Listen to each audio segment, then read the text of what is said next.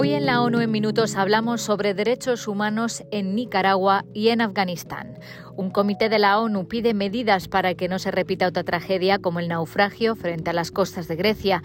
Y una buena noticia, Belice ha conseguido estar libre de malaria. Un saludo de Beatriz Barral.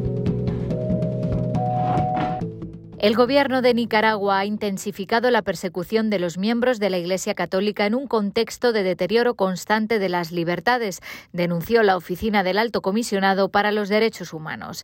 En los últimos tres meses, la oficina ha documentado casos graves de violaciones cometidas por funcionarios del Estado, dijo la alta comisionada adjunta Nadal Nashif en una actualización al Consejo de Derechos Humanos. Al Nashif explicó que persiste el silenciamiento de las voces críticas en un contexto de miedo y hostigamiento generalizados por parte de las autoridades que prácticamente no deja espacio para ningún debate público abierto e inclusivo. En abril y mayo se produjeron nuevas oleadas de privaciones arbitrarias de libertad, entre ellas de defensores, opositores políticos, periodistas, miembros del movimiento campesino y personas vinculadas a la Iglesia Católica.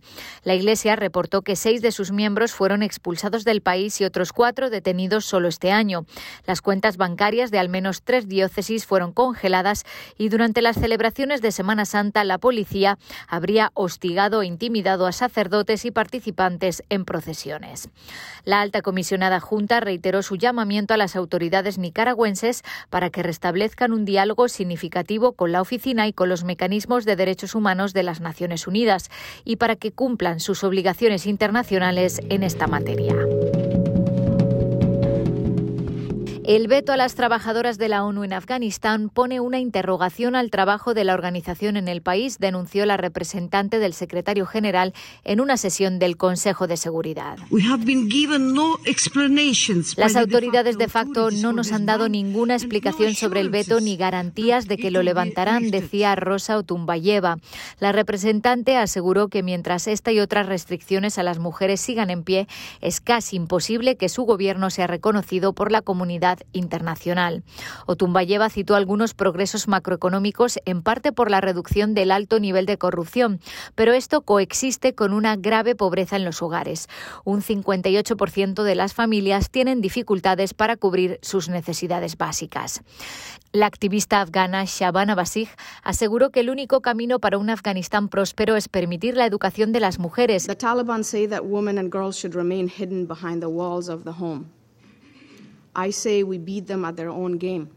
y pidió a la comunidad internacional inversiones para sortear la prohibición de los talibanes, llevando Internet a los hogares para que las niñas y las mujeres puedan estudiar en línea. El Comité sobre los Trabajadores Migrantes pidió a la Unión Europea, la Unión Africana y la Liga de Estados Árabes que colaboren para establecer rutas migratorias seguras y regulares después de que al menos 81 migrantes se ahogaran y cientos más desaparecieran en uno de los peores naufragios en el Mediterráneo. Hasta ahora se ha rescatado a 104 personas y se han recuperado 81 cadáveres. Sin embargo, cientos siguen desaparecidos y se teme que hayan muerto un centenar de niños, según la Organización Internacional para las Migraciones la Guardia Costera Griega y otras fuentes. El comité instó a los estados de origen, tránsito y destino a que colaboren para encontrar soluciones mediante la búsqueda y el rescate coordinados, el desembarco rápido y vías seguras y regulares. Los expertos recordaron a los estados que el deber de rescatar sin demora a las personas en peligro en el mar es un principio fundamental del derecho marítimo internacional, independientemente de la nacionalidad y de las intenciones de quienes estén a bordo. Y la Organización Mundial de la Salud ha certificado que Belice está libre de malaria tras más de 70 años intentando erradicar la enfermedad. Con el anuncio de hoy, un total de 42 países y un territorio han sido certificados como libres de malaria por la OMS, incluidos 11 países de las Américas.